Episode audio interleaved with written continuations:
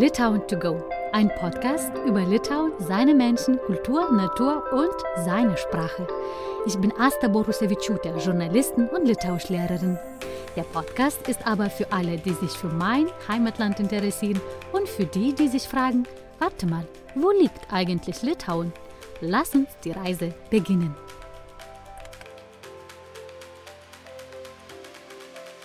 Labas und herzlich willkommen im Jahr 2023 und zur ersten Folge dieses Jahres.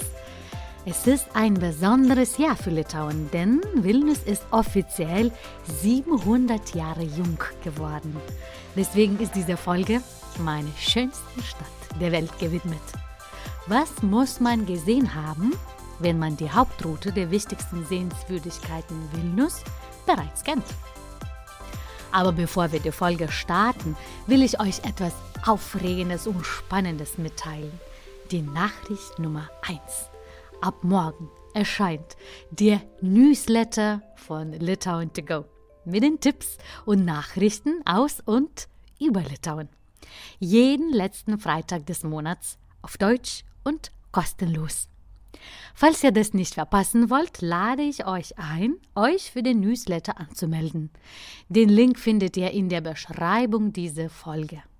Da findet ihr auch den Code. Und das ist die Nachricht Nummer zwei, mit dem der Litauisch Starterkurs, der Online-Kurs zum Selbstlernen, 23% weniger kostet. Ergreift diese Chance jetzt. Der Code ist bis 31. Januar gültig. Und nun zur Folge. Die Legende erzählt, der Fürst Gediminas hat nach der Jagd von einem eisernen, auf einem Hügel heulenden Wolf geträumt. Als er wach war, ging er eilends zu seinem Weiser Lisdeika und bat um die Erklärung des Traumes. Lisdeika sagte, das ist ein Zeichen, dass hier eine Stadt gegründet werden soll, deren Ruf in der ganzen Welt bekannt wird. Und so ist Vilnius entstanden mit seinem Hauptsymbol, dem Gediminasturm auf dem Hügel, wo Fürst Gediminas von seinem Traum heimgesucht wurde. Die Folge habe ich Vilnius anders genannt, aus zwei Gründen. Es geht hier nicht nur um Vilnius aus anderer Perspektive, sondern auch das Format dieser Folge ist ein bisschen anders. Hört ihr schon die ersten Krähen?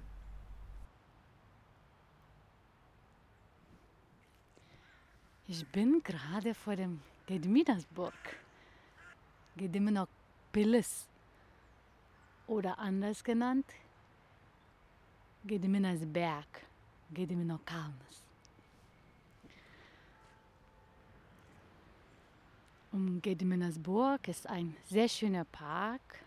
Nebenan sind die Königspalast auf der anderen Seite stehen auf dem Hügel für den Litauer Berg drei weiße Kreuze.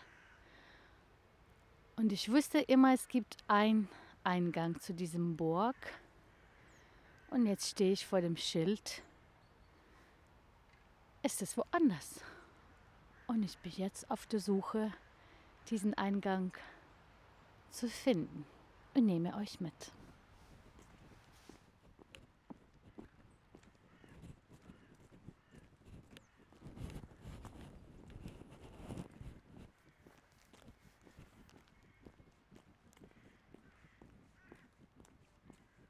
Während ich auf dem Weg zu Gediminas-Burg bin, erzählt Gabia Lunavičiūtė, die gastfreundlichste Stadtführerin von Vilnius, von anderen Orten in der litauischen Hauptstadt, die eine wenig bekannte Seite von Vilnius zeigen.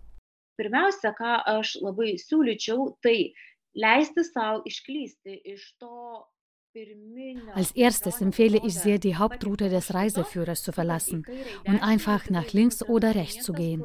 Vilnius ist eine Stadt, in deren Altstadt es keine geraden Straßen gibt. Wenn ihr eine findet, heißt es, sie wurde bombardiert, zerstört oder ist abgebrannt. Vilnius wird oft als ein Labyrinth aus Straßen beschrieben. Alle Straßen und Gassen sind geschwungen und wenn man die Hauptstraße verlässt, findet man hinter jeder Ecke ein neues Bild, ein neues Panorama. Sogar ich, die hier wohnt, bin immer wieder überrascht.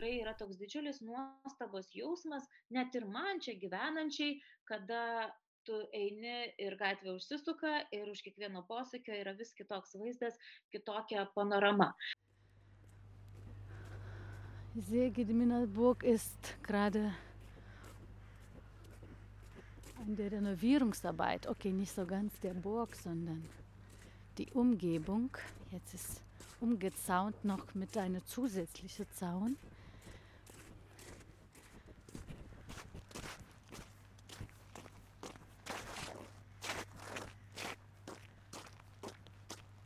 Ich habe nicht das, den besten Tag ausgesucht für Gediminas und für seinen Burg und für seinen Berg. Es ist regnerisch, obwohl es ist ein Wintertag im Dezember. Aber ich hoffe, ich schaffe trotzdem. Bet tikrai Vilnius yra tas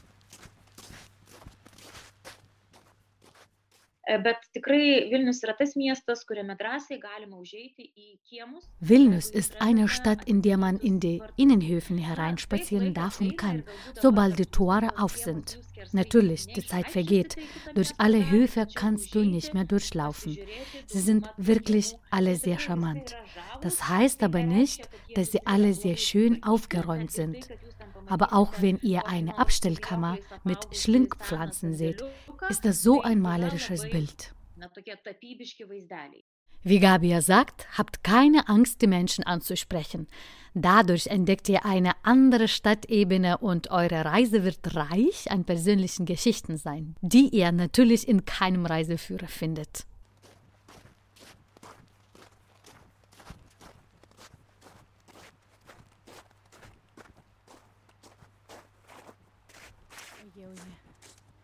Hier wird es sehr, rutschig sein. Es ist ein kleines Hügelein und kein Berg. Aber ich habe diese Rutsche geschafft. Jetzt geht's weiter. Der nächste Tipp von Gabi sind die Stadtteile, die um die Altstadt liegen. Dafür braucht man kein extra Transportmittel, nur die eigenen Füßen und ihr erlebt einen Kontrast. Markucci Naujininkai, Žvėrynas, Antakalnis, Užupis, Schnipischkes. Das sind die Stadtteile, die auch nicht unbedingt jeder Vilniuser gut kennt. Gabia empfiehlt hier, den Fokus auf die alte Architektur zu legen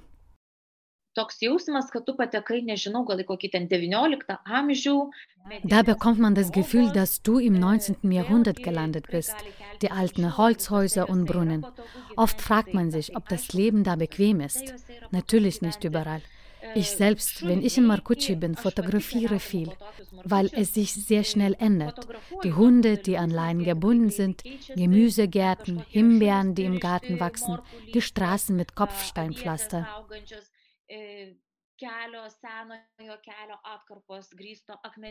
Der Spaziergang dort sorgt für den Kontrast. Du bist nur zehn Minuten vom Rathaus entfernt und du bist da, wo Hunde und Hühner freilaufen. Und dies ist nicht unbedingt durch Armut bedingt, sondern weil es dort große Flächen gibt.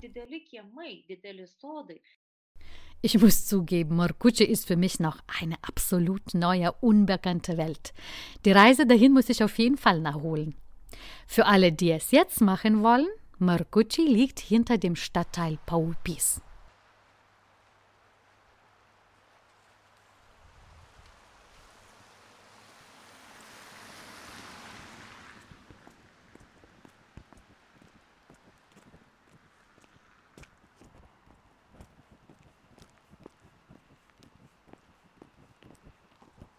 Da ist er.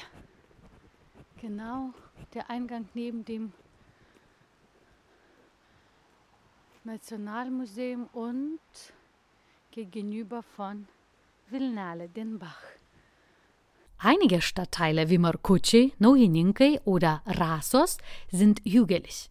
Das garantiert noch einen neuen Blick auf die Stadt. Du steigst hoch überall, wo du kannst. Von dort aus siehst du ein Panorama mit dem Gediminas-Turm, aber nicht von einem touristischen Aussichtspunkt, wie zum Beispiel von den drei Kreuzen aus, die auf jeden Fall weiterhin wichtig sind. Aber diesen Blick erlebt man in den ersten drei Stunden auf der Hauptroute.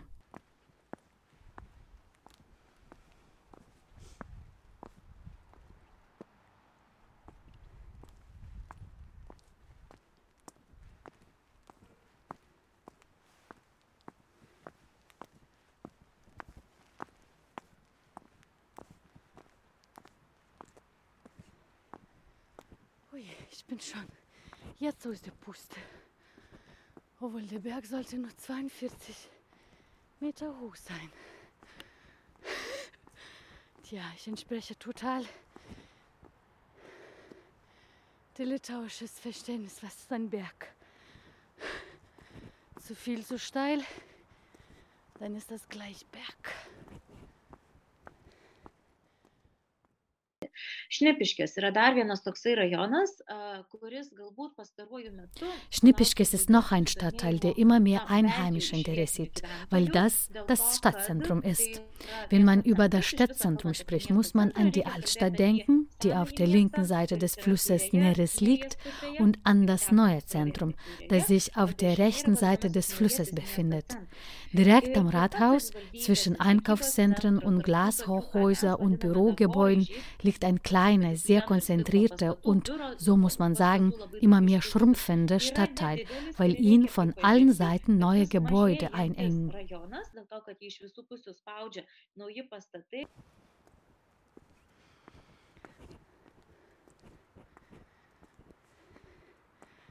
Sieht man immer noch mehr von Vilnius aber nur von der Seite, wo der Fluss Neris fließt.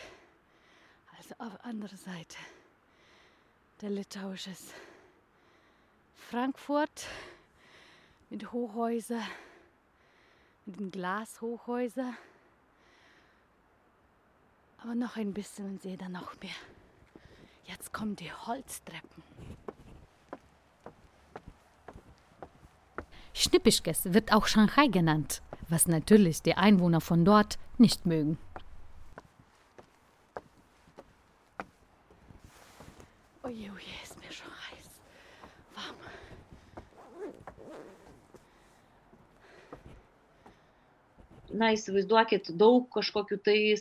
Ihr müsst euch vorstellen, viele Gebäude verschiedener Art, wie die Abstellkammer, Außentoiletten, Garagen, schiefe Zäune, aber die Menschen kümmern sich immer mehr um ihre Umgebung. In Schnippischkes und in den anderen Stadtteilen wissen die Menschen den Wert der Holzarchitektur immer mehr zu schätzen. Das Holzhaus ist nicht nur ein Wohnhaus, das ist nicht nur ein Dorf, das ist nicht nur das, was man abreißen muss. Die Holzarchitektur hat ihren Charme. Diese Grundstücke mit Garten, mit den alten Apfelbäumen haben ihre Vorteile.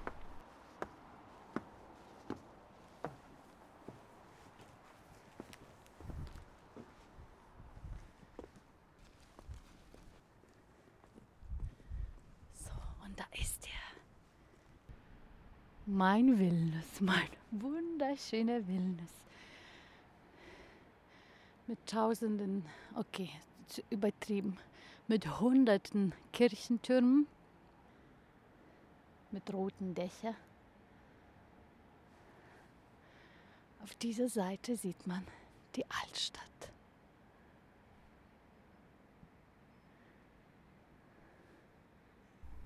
Laut Gabia ist Užupis zwar bei Touristen beliebt und gut besucht, aber wenn man sich da einfach etwas verläuft, kann man noch das Dorf in der Stadt finden. Es gibt aber noch einen Grund, nach Užupis zu gehen. Kapinės. Mein persönlicher spannendster Aspekt auf Reisen sind die alten Friedhöfe. Heute liegen sie im Stadtzentrum. Früher war das vor der Stadt. Jetzt kannst du bis dahin 10, 15 Minuten laufen.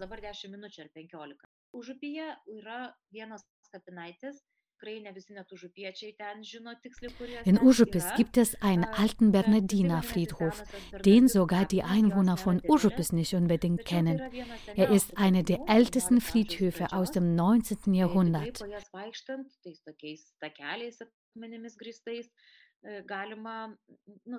Hier läufst du wie durch einen Park. Hier ist es grün, es gibt viele Bäume, es gibt eine große Menge alter Grabsteine, die sehr spannend als Denkmal zu betrachten sind.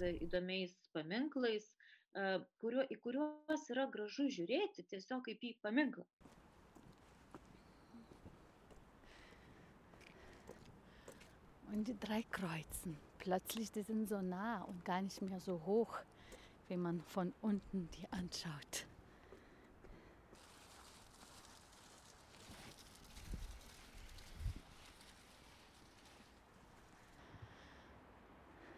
Diese drei Menschen endlich auf dem Turm ganz oben. Es ist möglich für 6 Euro aufzusteigen. Aber ich würde meine Füße sparen für die anderen Schritte durch den Vilnius. Das macht ihr, oder? Natürlich, im Winter, wenn der Schnee nicht im Lande ist, ist der Blick von Gediminas Turm nicht besonders. Aber im Frühling. Bet jeigu jūs atvyksite į Vilnių kokį balandžio mėnesį, aber wenn ihr Ende April oder Anfang Mai nach Vilnius kommt, ist es Pflicht, den Bernardiner Friedhof zu besuchen. In dieser Zeit blühen die Blausterne, die eigentlich nicht in der Natur von alleine wachsen. Das sind kleine Blumen mit blauen Glöckchen. Yra tokios gėlytės, kurios lietuviškai vadinasi e, scylės. Tai yra tokie nedideli varpeliai žydri, Als ich das erste Mal da war, im April vor 15 Jahren, wusste ich nicht, dass es sie gibt. Und ich komme zu einem blauen Blumenmeer. Ich hatte sowas noch nie in meinem Leben gesehen. Vielleicht nur im Ausland, auf Plantagen. Aber so ein Bild mit dem Blausternenmeer und noch auf dem alten Friedhof, das ist etwas Fantastisches. Tai yra kažkas visiškai, nu tai yra kažkas fantastiško.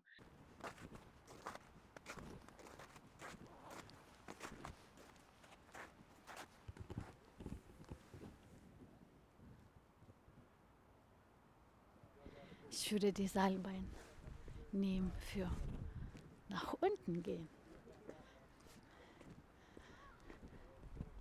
Noch ein bisschen den Blick bewundern. Jetzt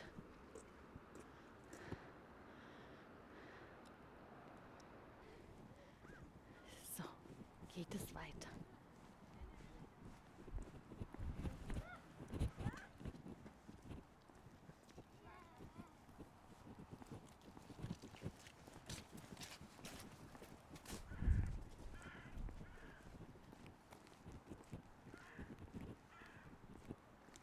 Pačios seniausios Vilniuje yra rasų kapinės. Tai tos seniausios kapinės yra Der älteste Friedhof ist der Rassos-Friedhof. Er ist vom Anfang des 19. Jahrhunderts, 1801. Er ist schön, weil er sehr hügelig ist. In der litauischen Weltanschauung sind diese Hügel sehr wichtig. Von dort ist der Himmel näher dran. Natürlich sind sie auch wichtig aus der praktischen Seite. Es gibt Regen, es gibt schmelzenden Schnee und das Wasser läuft herunter kad kuo mažiau paplautų, išplautų tų palaidimo vietų.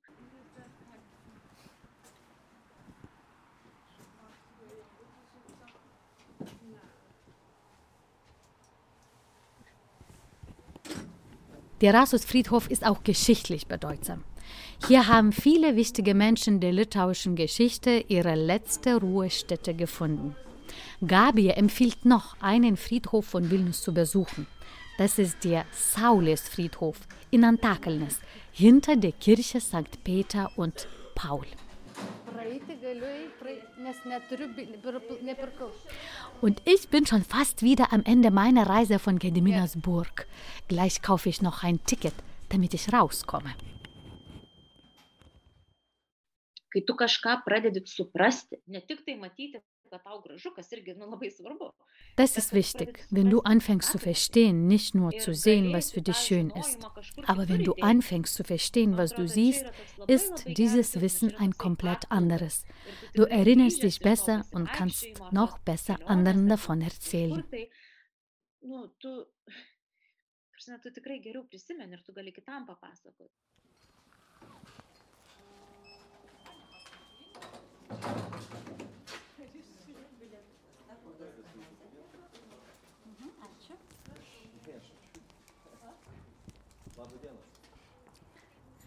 So,